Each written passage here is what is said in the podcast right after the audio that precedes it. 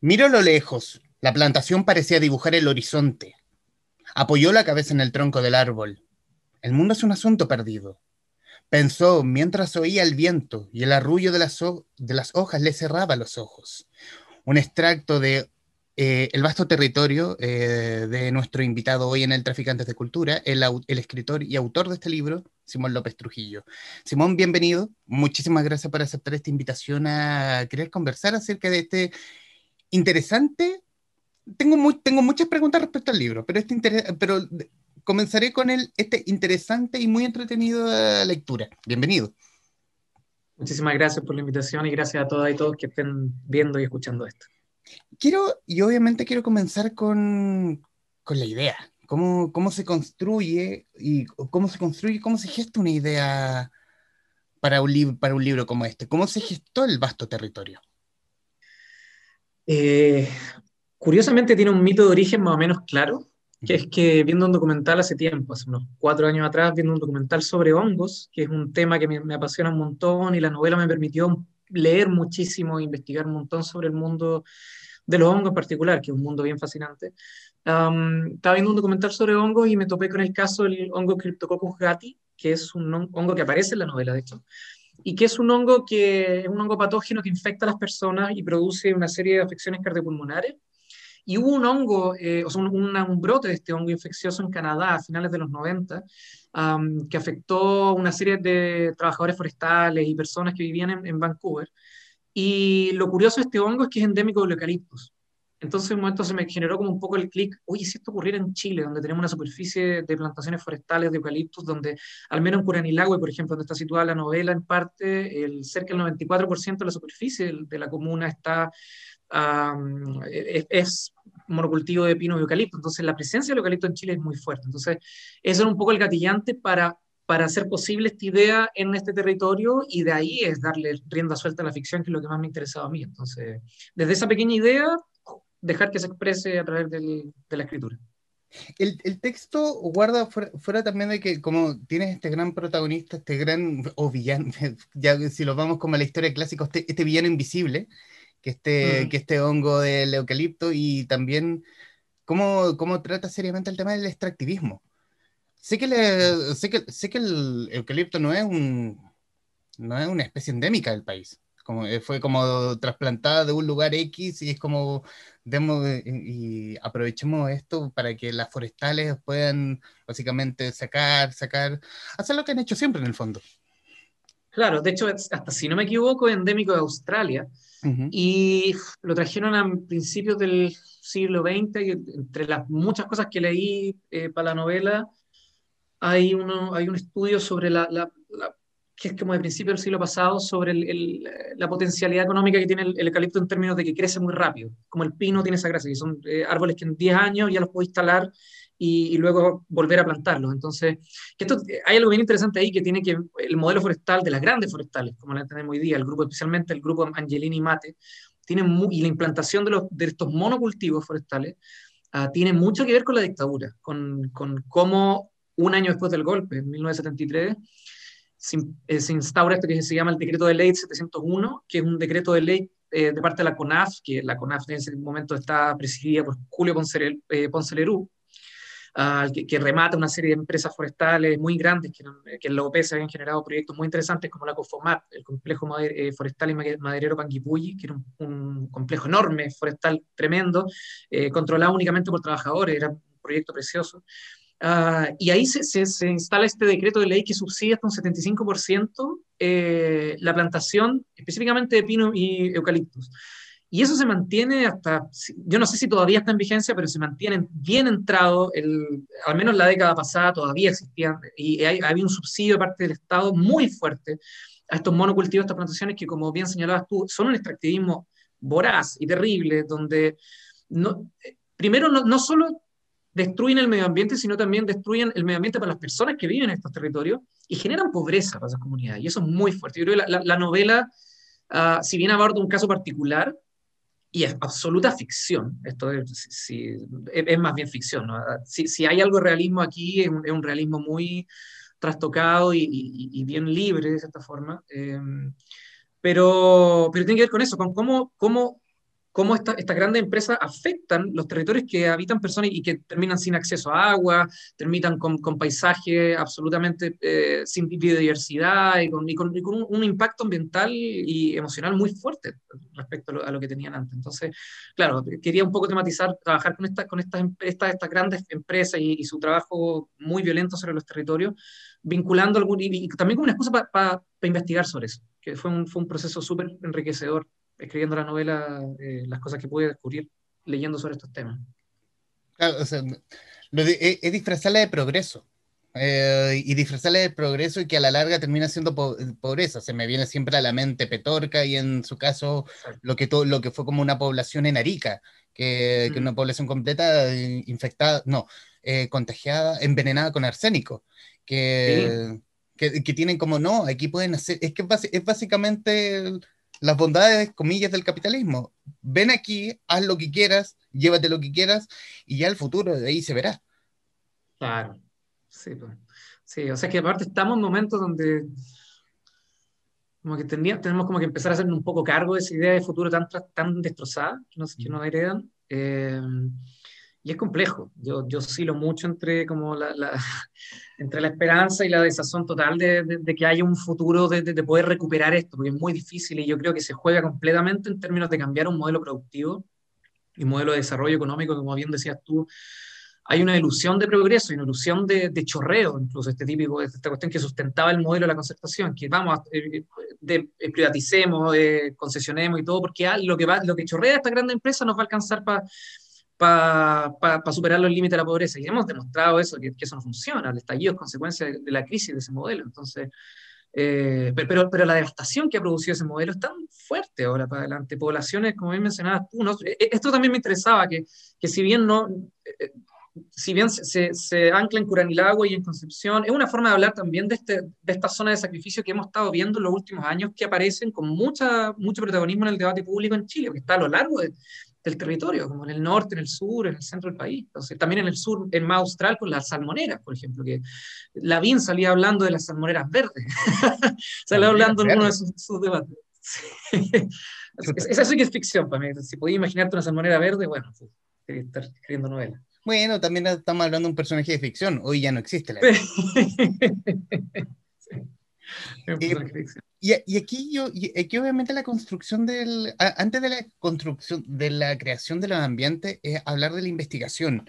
Eh, investigación sobre industria forestal y maderera, investigación con papers referidos a, a, hongos, porque aquí también eh, hay mucho lenguaje científico llevado como a la literatura, lo que hace obviamente que personas como eh, yo entienda, lo, entienda de lo que se está hablando hubo mucho de eso, hubo mucho de revisar libros, eh, consultar, imagino, amigos científicos o, Google, o, Google propiamente. Eh, ¿Hubo mucho de eso? Ese es mi mejor amigo para escribir, Google. El mejor de todos. El mejor de todos, para, lo que existe. Yo, yo progresivamente ahora estoy tratando de, aprender a escribir sin Google, sin acceso a Internet, porque eh, en general siempre cuando escribo tengo abierto Google y Word Reference porque me sirven para como que es parte del proceso. Está el Word, está Google y Word Reference, especialmente para esta novela, donde estaba siempre googleando papers y cosas de una forma muy libre, porque es interesante, como lo que decías tú, de que, claro, me imagino que para un lector abre este libro y cuando salen estos datos, uh, uno se puede imaginar que, que están puestos ahí súper como consensuadamente, como que hay un estudio y yo sé más o menos todo lo que está ocurriendo. Pero no es muy así, de hecho, si, si bien hubo un montón de investigación y yo siento que aprendí un montón, Ah, hay un, abordaje del, lenguaje científico y de, la investigación científica súper, súper libre, en medio paródico y, muy literario, porque hay algo que me encanta en el lenguaje científico, como cuando, cuando te pones a leer papers muy especializados, que el lenguaje es tan técnico que llega a ser poético es, es, absolutamente extraño al, lector promedio. Para mí, absolutamente está lleno de tecnicismo, de, de, palabras que suenan muy, especialmente, muy especiales. Y cuando eso lo tomas y lo llevas a un registro que es literario, agarra una textura muy particular que a mí me encantaba. Entonces, me encantó también para poder construir el personaje de Giovanna, que, que es esta, esta investigadora que, que, va analizando un poco lo que pasa con este brote infeccioso del hongo. Eh, que su voz, que, que, que, los momentos donde el narrador aborda su historia estuviera cargado de ese lenguaje, de ese, de ese, tono, que de hecho para mí, más que trabajar con conceptos específicamente científicos y todo, porque yo de verdad no los manejo completamente, si bien hay un interés muy grande, no soy capaz de dar cuenta de una ponencia, explicar todos los conceptos de hongo que estoy poniendo en la, en la novela, sino que más bien que me, me gustaba que, que, ese personaje tuviera esos tonos, esa resonancia del lenguaje científico en en cómo la, la, propia investigadora está pensando sobre está pensando sobre este hongo, está pensando sus propias relaciones personales, sus propios intereses, cómo llevarlo eso para tratar de dar cuenta un poco el lenguaje con el que ella está tratando de entender el mundo, que también me, me parecía interesante. Entonces, claro, fue una aproximación súper entretenida, súper desprejuiciada y súper, súper, súper, súper libre eh, de textos y documentales y diferentes materiales científicos específicamente sobre, sobre los, hongos, eh, me, me, sirvió un montón la Fundación Fungi, que es una fundación muy interesante chilena, que es una de las pocas ONG, si no me equivoco, que quizás la única, a, nivel mundial dedicada exclusivamente al estudio de los hongos. Y una fundación chilena eh, que ha, hecho cosas muy interesantes, ha publicado dos volúmenes de guías de hongos chilenos, unos, unos libros preciosos. Eh, y también ha hecho cosas como, por ejemplo, que en los estudios de impacto ambiental, que es algo que, cada empresa que quiera trabajar con, sectores que son de bosque nativo chileno, eh, tiene que hacer unos estudios para ver cuánto impacto al medio ambiente hace, y ellos eh, lograron que el estudio de la calidad de los, hongos en el suelo fuera parte de este estudio de impacto ambiental, porque lo que nosotros entendemos como bosque, en la, su gran mayoría, sino casi siempre, Ah, no solo son una serie de árboles y plantas y una, serie de, reino vegetal y animal también, eh, sino que son, la presencia del reino fungi es muy fuerte. La mayoría de los bosques eh, están conectados por debajo de la tierra por eh, a veces redes de kilómetros de hongos que se conectan entre las raíces de los árboles y permiten que los árboles se traspasen información, se traspasen nutrientes, agua, etc. Hay, hay, una conexión ahí subterránea muy interesante que para mí fue una de las grandes sustancias para, para, esta metáfora del hongo en, en, la novela, que, que, son varias cosas. Son, por un lado, una metáfora de la propia literatura, de cómo la literatura está compuesta por estas redes subterráneas intertextuales de referencias que uno encuentra en un libro, una referencia que está en otra, otra cosa, y se va construyendo estas constelaciones eh, bien interesantes que a mí me gustan mucho, y lo, y lo hago un montón. También siempre estoy, eh, cuando estoy escribiendo, estoy leyendo algún texto que, que, que en general literario, que me genera... Eh, que me despierta inquietudes y cosas y ganas de escribir. Entonces estoy siempre como en conexión también con, otra autoría y, y, el hongo me servía como una metáfora para eso como para todo eso que va por debajo y te permite sentirte parte de algo más grande. Algo, algo que, va, que va por debajo y me gustó mucho la forma en que lo ocupaste son las notas al pie que por lo general estas notas siempre son como para, como el, eh, como el, el, nombre en latín y el nota del pie es como el, la cosa en español. Y, el, y la nota del pie es un personaje aparte del, de, esta, de, esta, de este narrador omnisciente, según, según la historia que cada cuenta. ¿Por qué ocuparlo de esa forma? Ahí está la otra metáfora. El, eh, es las notas al pie comenzaron como una forma de, de, de parodiar al como para molestarme a mí mismo, como para no tomarme tan en serio, estar, escribiendo de repente y poner en el, en el relato que, claro, eh, Pedro se imaginaba, por ejemplo, a un japonés que inventó el sudoku y en la nota al pie dice, oye, en verdad, el, el inventor del sudoku es un eh, matemático suizo que vivió en el siglo XVI, etc. Y era una forma de, como de molestarme a mí mismo este narrador súper grande, como ponerle límite. Y eso se fue convirtiendo en una forma de, en una voz propia, y de cierta forma las notas al pie en la novela, que parecen muy anodinas a un principio, son el nombre científico una barata, son cosas muy ridículas, eh, son al, final de la novela, son, son, el futuro de la misma narración.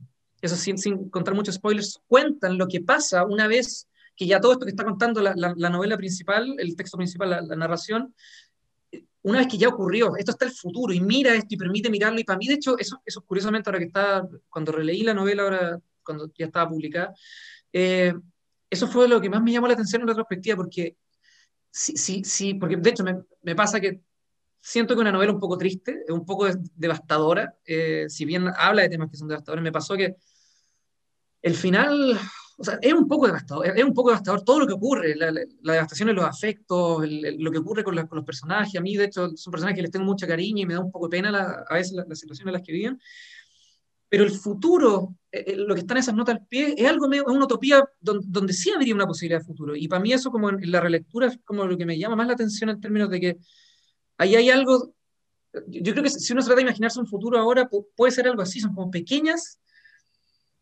atisbos de, de, algo que podría haber, venir, pero es tan distinto el cambio que necesitamos hacer para que venga un futuro sustentable, algo así, que, que, que, imaginarlo realmente, pensarlo, realmente es casi imposible. Hay como que simplemente imaginarlo, que en parte es lo que estamos tratando de hacer ahora, redactando una nueva constitución, que es imaginar una nueva idea de país. Y eso es un proceso muy, muy interesante para mí, para mí muy, muy interesante en términos literarios e imaginativos, como lo, que se juega ahí. Tocaste el hongo y, y, leyendo el libro eh, hago la relación y, de lo, y, tomando un poco de lo que dices, es como el miedo a la desconocido y a su vez la unión que pueden hacer desde, ese mismo miedo. Lo asocio mucho con lo que está pasando hoy el mundo con la pandemia del COVID. Eh, mm. quizás fue una, pero fue obviamente lo que yo leí del libro.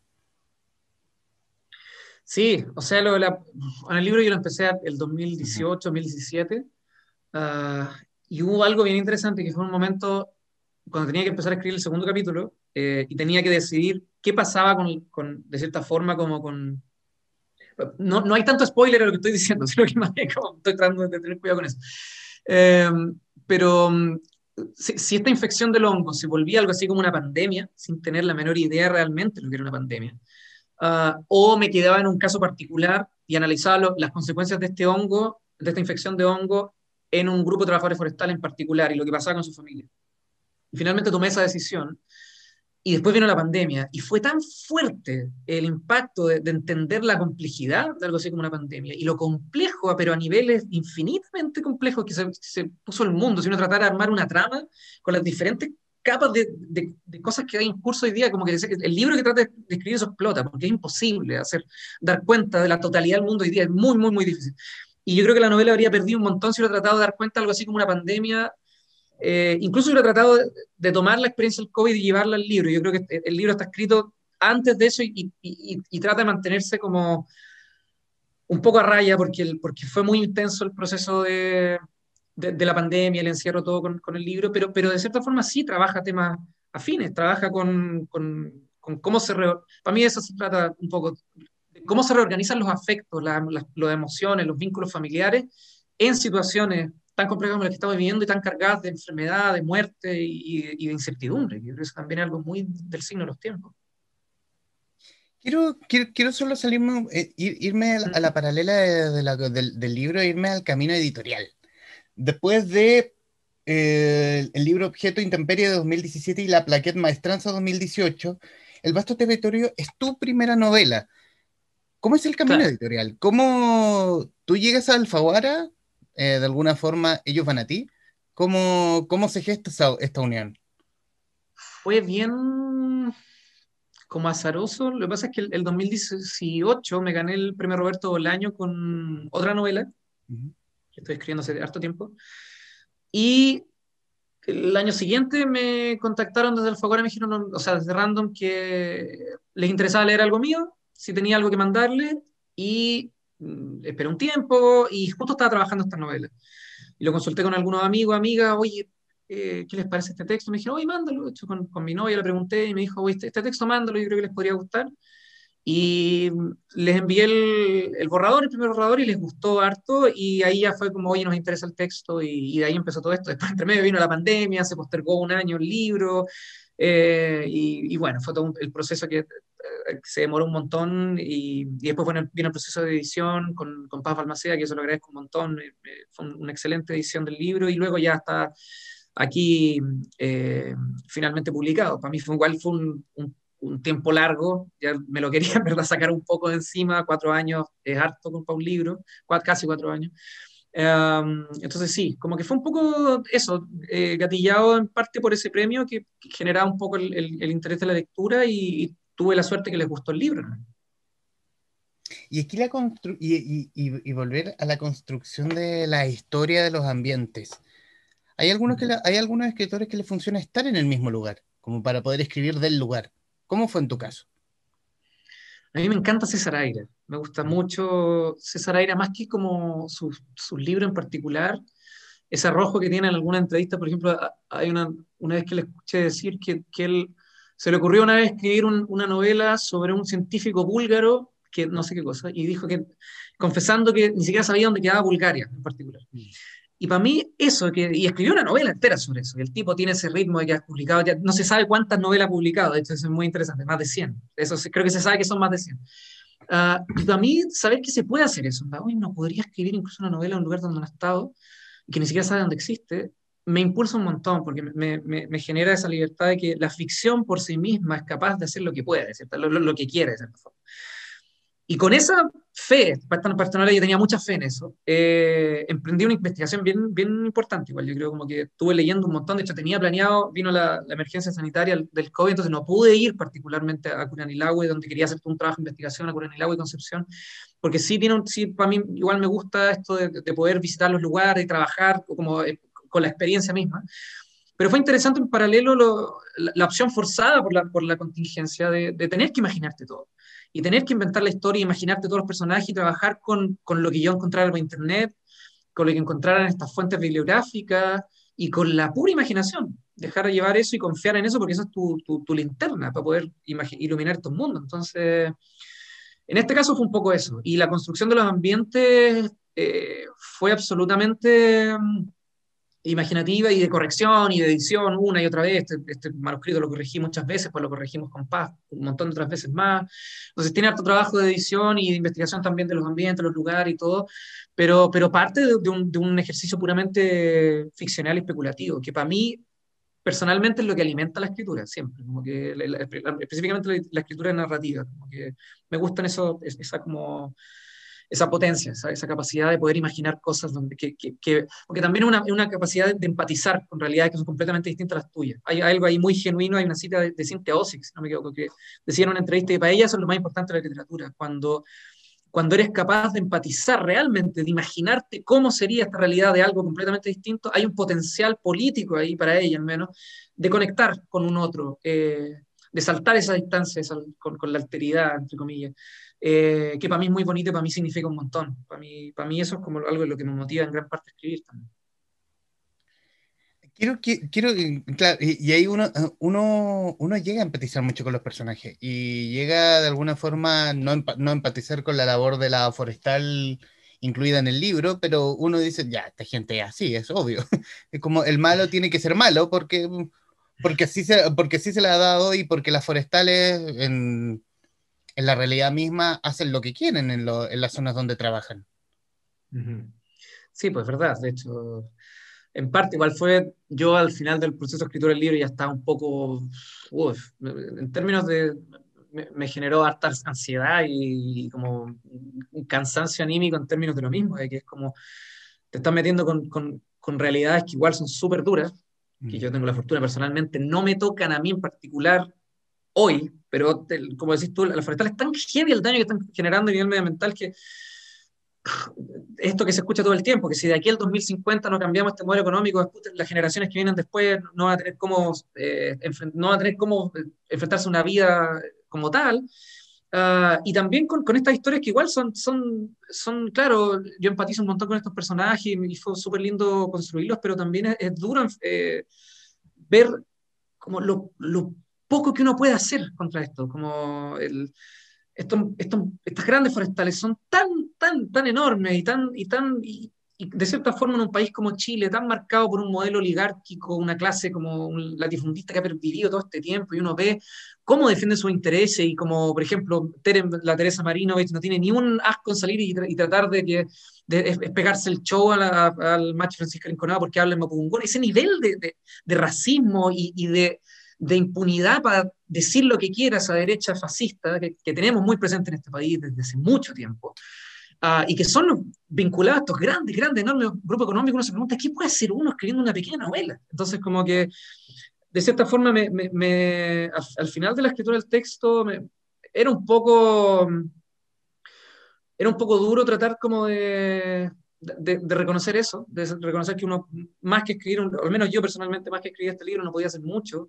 Y, y claro, por ejemplo, eh, eh, por eso te decía que uno oscila harto entre como la super esperanza, como por ejemplo lo de Elisa Loncón presidiendo la Convención Constituyente, que es, un, es, un, es una importancia simbólica muy fuerte, eh, pero a los días después asesinan al Weichafe Pablo Marchante. Entonces, te das cuenta que son sistemas de una violencia sistemática que a uno, a uno lo exceden completamente como, como autor de un, pequeño libro. Entonces, como que eh, es, es, fuerte eh, enfrentarse y tratar de hablar de temas tan grandes, eh, pero de cierta forma también, no sé, para mí lo, bonito es que me permitió aprender un montón de, ese tema y, ponerme en contacto con gente con la que podía aprender un montón también. Y, y si alguien este texto lo emociona un poco y le, interesa un poco leer un poco más sobre esto, informarse un poco más y, preguntarse igual que yo qué se puede hacer, pucha, para mí es un súper éxito. Entonces, para mí es lo, mejor que podría pasar. Entonces, eso, esas son un poco las intenciones que levantan la escritura originalmente y a lo que uno termina siendo fiel. O sea, el, libro termina siendo contingente, da lo mismo la época que la escribiste, porque siempre va a caer, va a caer de pie. sí, es verdad. Sí, es verdad. Y el lugar también, porque por ejemplo, a mí me influyó un montón eh, Distancia de Rescate de la Samantha Schweblin, que es una novela espectacular, eh, que, que, de hecho ya es muy divertido, decían en algunas entrevistas que, que desde Europa y Estados Unidos lo leían como realismo mágico, pero es una novela donde realmente las consecuencias que se presentan ahí de niños con deformidades en, en el cuerpo y todo es algo que realmente ocurrió y está ocurriendo y ha ocurrido, consecuencia de los monocultivos de soya en Argentina. Entonces, habla un poco de que esto es una realidad eh, de, la región, una, realidad continental y, súper urgente y, difícil que nos toca enfrentarnos como generación en particular. O sea, o sea hoy, hoy están creciendo niños de los que, de los que vivían en estas, en estas zonas de sacrificio contaminados por los, por los, mismos pesticidas, monocultivos, con, todo, con, todo, con toda esa maquinaria química que se, le, que se le ponía a la tierra y que obviamente sus padres tuvieron que trabajar por temas de, de necesidad porque creyeron, oh, aquí hay progreso. Eh, nuevamente volvemos a vender, vender, venderte progreso para un futuro básicamente negro, imposible de vivir. Claro. Sí, pues. Sí, de hecho, bueno, para mí un poco lo de los, todo toda la idea de los hongos también servía para mí como para pensar esto como, ya, ok, si, si como humanidad estamos al borde de, de, la extinción y, acabar con el planeta, todo como, ¿qué, modelos podríamos mirar o seguir? Y, el modelo de los hongos, que yo siento que, que está súper de moda de cierta forma y en boga en, en, fundaciones tan importantes como la Fundación Fungi, también en, en libros, en, artistas visuales que se inspiran sobre los hongos y eh, esta, esta idea de mirar otros modelos de relacionarse con lo vivo y, con, y, con, y prestar atención a otras entidades que juegan un rol fundamental en la vida y que están ahí y uno las pasa por alto constantemente. Entonces, también un poco eh, trabajar con, con, esa, con, esa dimensión de lo vivo y, utilizarla como la excusa para una religión que se levanta. En el segundo capítulo es toda una comunión con, con esta especie de religión que es, es, una especie de longo hablando a través de este trabajador y esta construcción que, que de hecho está hecha a partir de citas de Spinoza, que es un, de Baruch Spinoza, que es uno de mis filósofos favoritos, y que tiene esta idea de, Dios como una sustancia infinita de la que todos somos pequeñas modificaciones, una idea, él es un filósofo absolutamente hereje y, radical para su época, para hoy día, sigue siendo un filósofo absolutamente eh, transgresor y, genial, y como en muchos aspectos que a mí me influyó un montón, para, dar de pensar esto, ¿qué podríamos imaginarnos fuera de la manera como estamos entendiendo la relación de las personas con, el medio ambiente y entre sí mismas, y la relación con sus propios afectos, sus pasiones, y las relaciones entre, entre las propias formas de comunidad que se van generando. La novela también es una indagación de eso, en, cómo se producen estas formas de comunidad en, situaciones tan críticas como las que estamos viviendo. Simón, y yo, bueno, obviamente los minutos que nos quedan de esta grabación, eh, hablar del futuro. a mí me gusta hablar de futuro a pesar de que es, muy difícil en épocas como esta hablar de futuro, proyectarnos. ¿Qué hay más allá del vasto territorio? ¿Literalmente en proyectos personales? Literariamente, personalmente. No, claramente por eh, naturaleza estamos condenados a irnos a la mierda en cinco años más. Uh, el mundo, yo no sé, ya yo estoy aplicando un escepticismo como radical con respecto a lo que pasa con la pandemia, con etcétera, con la realidad política. Ya, ya como que aplico eso que hacían los, los, escépticos antiguos, que es la apogea, la suspensión del juicio. ¿no? Aquí no, pase lo que pase, yo no, lo que diga puede, evidentemente, tener la misma validez, pensar lo contrario. Así que como que ya no trato de pensar mucho sobre, sobre el futuro, ni a cercano ni a largo plazo. Oscilo entre la esperanza, porque están pasando cosas muy interesantes políticamente en Chile y en Latinoamérica, es un momento muy interesante para estar acá y para prestar atención a lo que pase. Pero lo miro con total eh, calma, porque, porque pueden pasar cualquier cosa. De aquí a noviembre puede pasar cualquier cosa todavía. Entonces, nada, como tratando de mantener la mayor calma posible.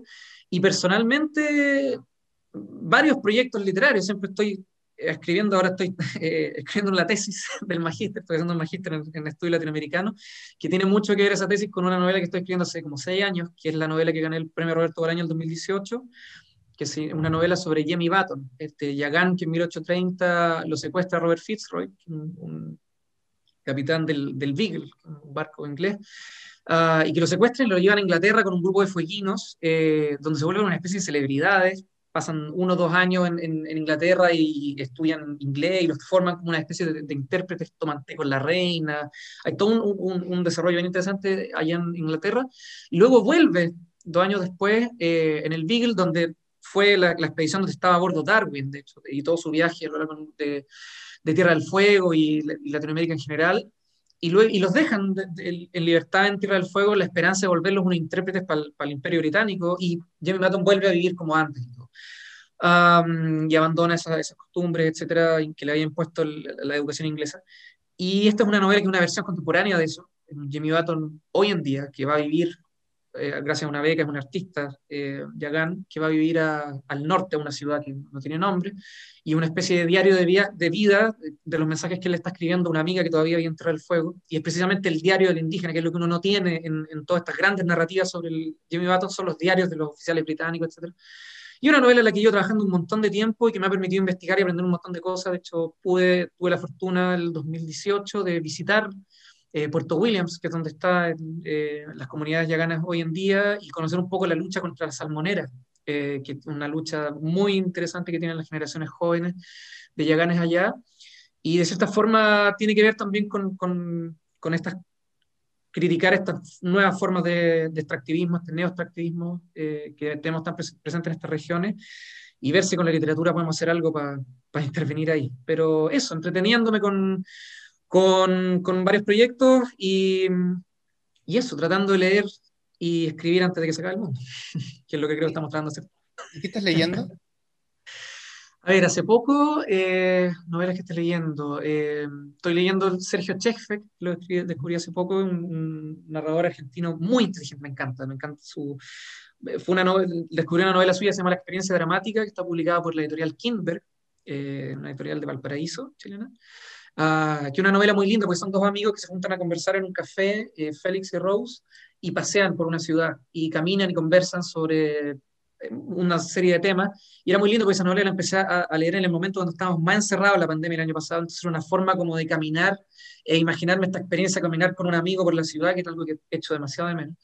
Eso es algo que he estado leyendo, lo otro, la misma Samantha Schweblin, estuve leyendo Distancia al Rescate hace poco, que, que fue una novela que me sirvió un montón para pa terminar el proceso de edición de esta novela, y Rita Indiana, que es una de mis autoras uh, tremenda, terminó una novela hace poco que se llama Nombres y Animales, que es una novela que se la recomiendo a todo el mundo. Es una novela espectacular, por favor, léala, es realmente preciosa. Una novela de formación, eh, entretenida, trabaja con música, con, con los animales, con el, el, personaje trabaja en una veterinaria, ¿no? y una escritora fabulosa con un ritmo y con, y con una inteligencia y un humor eh, fascinante. Así que esas son algunas de las cosas que he estado tratando de leer últimamente y, y que le recomiendo mucho a, a quien le interese. Excelente, excelente. Bueno, y, en, mi caso, recomendarles a quienes nos verán o escucharán eh, el vasto territorio de Simón López Trujillo. Eh, una mirada, una mirada aguda sobre lo que está ocurriendo con el impacto ambiental, lo que está haciendo el extractivismo, lo que están haciendo las forestales en el sur y el y el poder y el poder y el poder venido de Vaya dónde que tienen las forestales en el sur, que tienen los que tienen los recursos necesarios para poder espantar a medio mundo, incluso al gobierno, a cualquiera, sí. a lo mismo a cual. Sí. Y, y, obviamente una mirada, y, una, y, y, nuevamente un libro que cae de pie en un momento absolutamente álgido políticamente y ecológicamente hablando. Eh, bueno, y no, no, no, me queda más que agradecerte, Simón, estos minutos para poder conversar y obviamente estos minutos finales son tuyos, si quieres decir lo que guste. No, muchas gracias a ti, Humberto, por la invitación. Eh, gracias a todos y todas los que están escuchando y si les interesa el libro, muy agradecido por la lectura también. Eh, y eso, creo que más que nada decir fuerte y claro, fuera las forestales del territorio mapuche ahora. Y eso, escuchar y ojalá confiar en que, que lo que salga este proceso reconozca realmente la importancia de los pueblos originarios en, Chile, la importancia de la diversidad, la plurinacionalidad, la diversidad en, términos lingüísticos, culturales, etcétera, y, los derechos tan, tan violentados. No solo reconocer al pueblo mapuche como una entidad cultural, que de hecho las mismas forestales hacen eso. Algunos de los documentos que vi eh, leyendo para la novela decía eso, Forestal Arauco reconoce al pueblo mapuche como una entidad cultural, ok, pero reconozcala también como un pueblo, como un pueblo-nación, con sus derechos territoriales propios y, y reconozcan los convenios internacionales firmados y todas las deudas pendientes, por favor. Entonces, eso, fuera las forestales del territorio mapuche y, y nada, ojalá que en noviembre nos salga a la derecha para que toda esta revolución que empezamos en octubre del 2019 no se vaya de nuevo la basura. Así que eso, muchísimas gracias a todos que están y todas que están escuchando, muchísimas gracias Humberto a ti y, nada. lo, lo, lo, último se firma y se timbra en este momento.